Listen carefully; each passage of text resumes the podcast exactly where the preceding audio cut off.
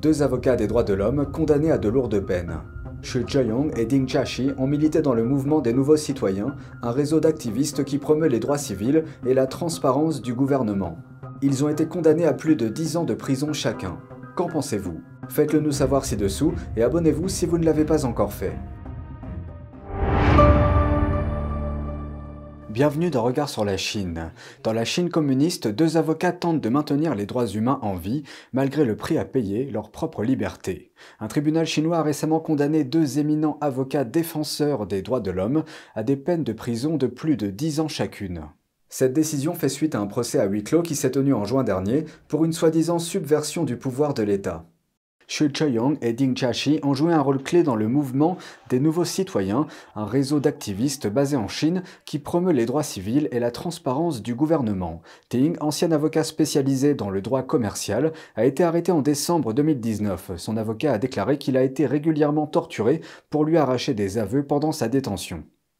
Xu, ancien professeur d'université, a été arrêté peu de temps après. Il a rédigé une lettre ouverte appelant à l'éviction du dirigeant chinois Xi Jinping.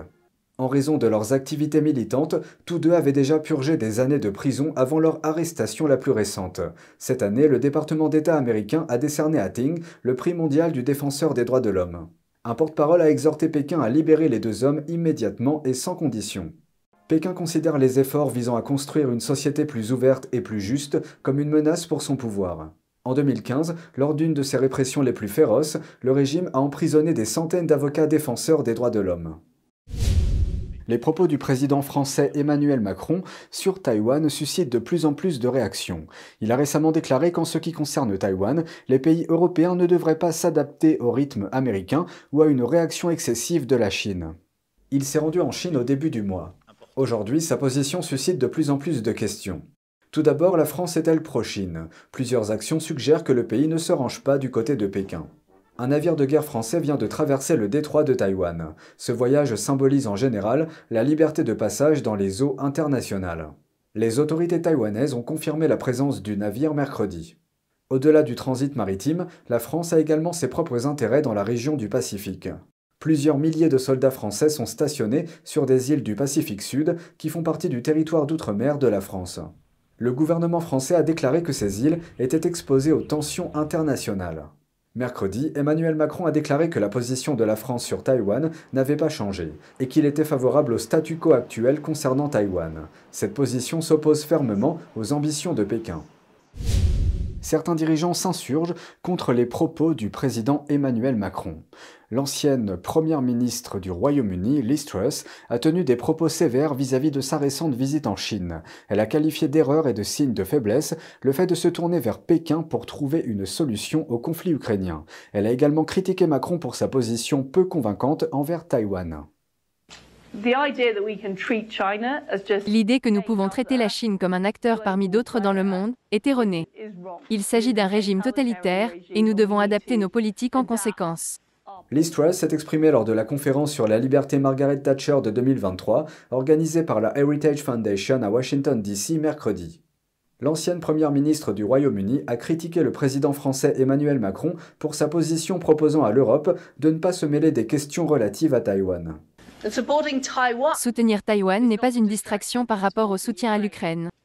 Poutine et Xi ont clairement indiqué qu'ils étaient des alliés contre le capitalisme occidental.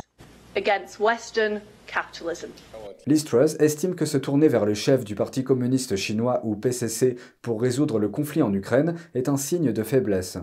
Elle estime que les alliés occidentaux doivent travailler ensemble et être beaucoup plus sceptiques quant aux déclarations et aux promesses faites par le PCC la politicienne britannique a condamné la récente visite de Macron et d'Ursula von der Leyen en Chine. Je pense que c'était une erreur.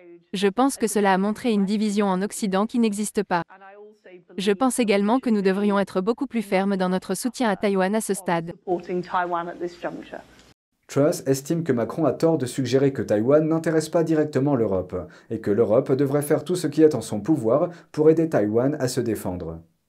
L'armée du régime chinois a récemment déclaré qu'elle était prête à se battre après avoir terminé des exercices de combat à grande échelle et une simulation de blocus autour de Taïwan. De plus en plus de personnes demandent à l'administration Biden d'être claire sur un point. Est-ce que les États-Unis défendraient Taïwan en cas d'invasion par la Chine? Dans une interview accordée à Just the News, le membre du Congrès Mike Lawler a déclaré que les États-Unis devaient être beaucoup plus clairs sur leur position. Selon lui, l'ambiguïté stratégique ne fonctionne pas. L'approche de Washington sur la question de Taïwan s'appelle l'ambiguïté stratégique.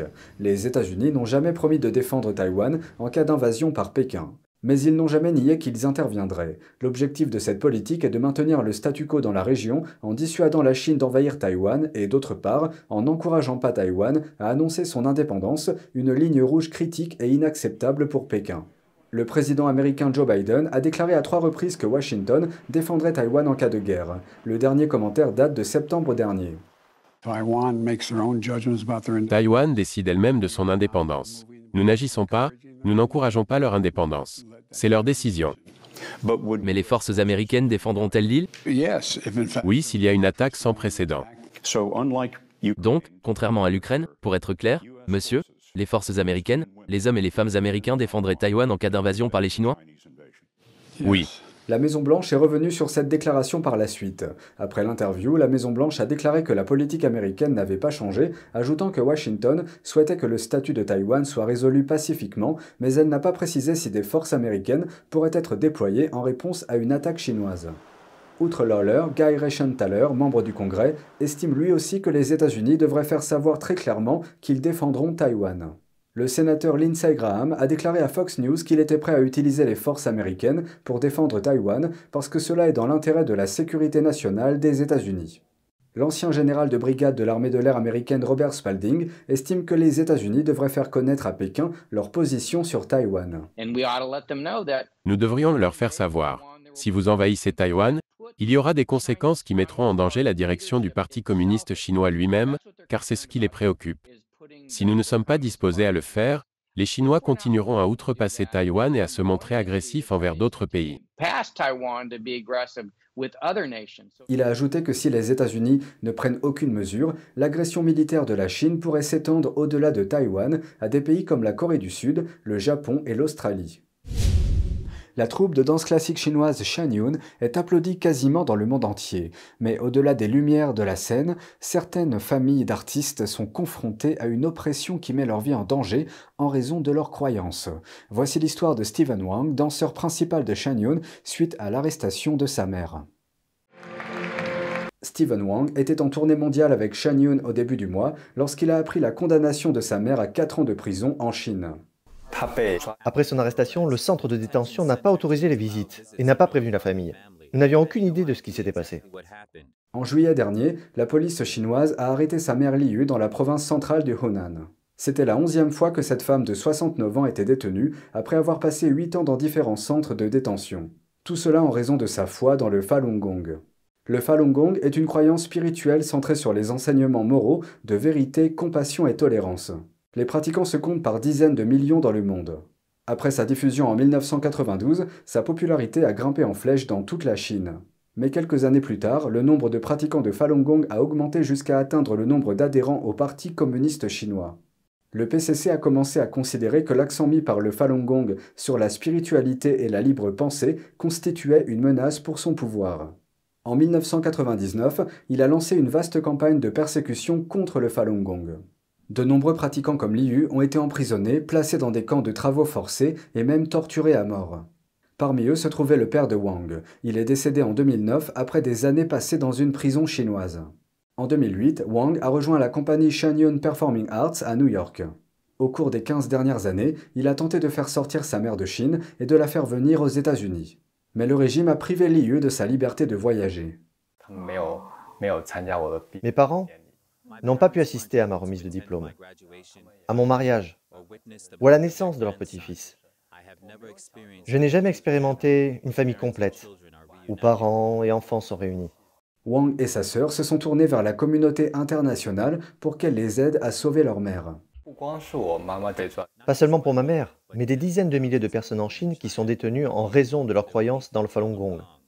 J'espère que les États-Unis prendront position pour mettre fin à cette persécution. Stephen Wang a expliqué qu'il avait choisi de dire la vérité et de partager son histoire par le biais de l'art. Je suis maintenant danseur au sein de Shenyun. La mission de Shen Yun est de faire revivre la culture traditionnelle chinoise. À travers le spectacle, je raconte également au public ce qui se passe réellement en Chine et les mensonges du PCC. Shen Yun a été acclamé dans des centaines de pays, mais n'est pas autorisé à se produire en Chine continentale. C'est tout pour aujourd'hui, merci d'avoir suivi Regard sur la Chine, on se retrouve demain pour une nouvelle émission, prenez soin de vous et à bientôt.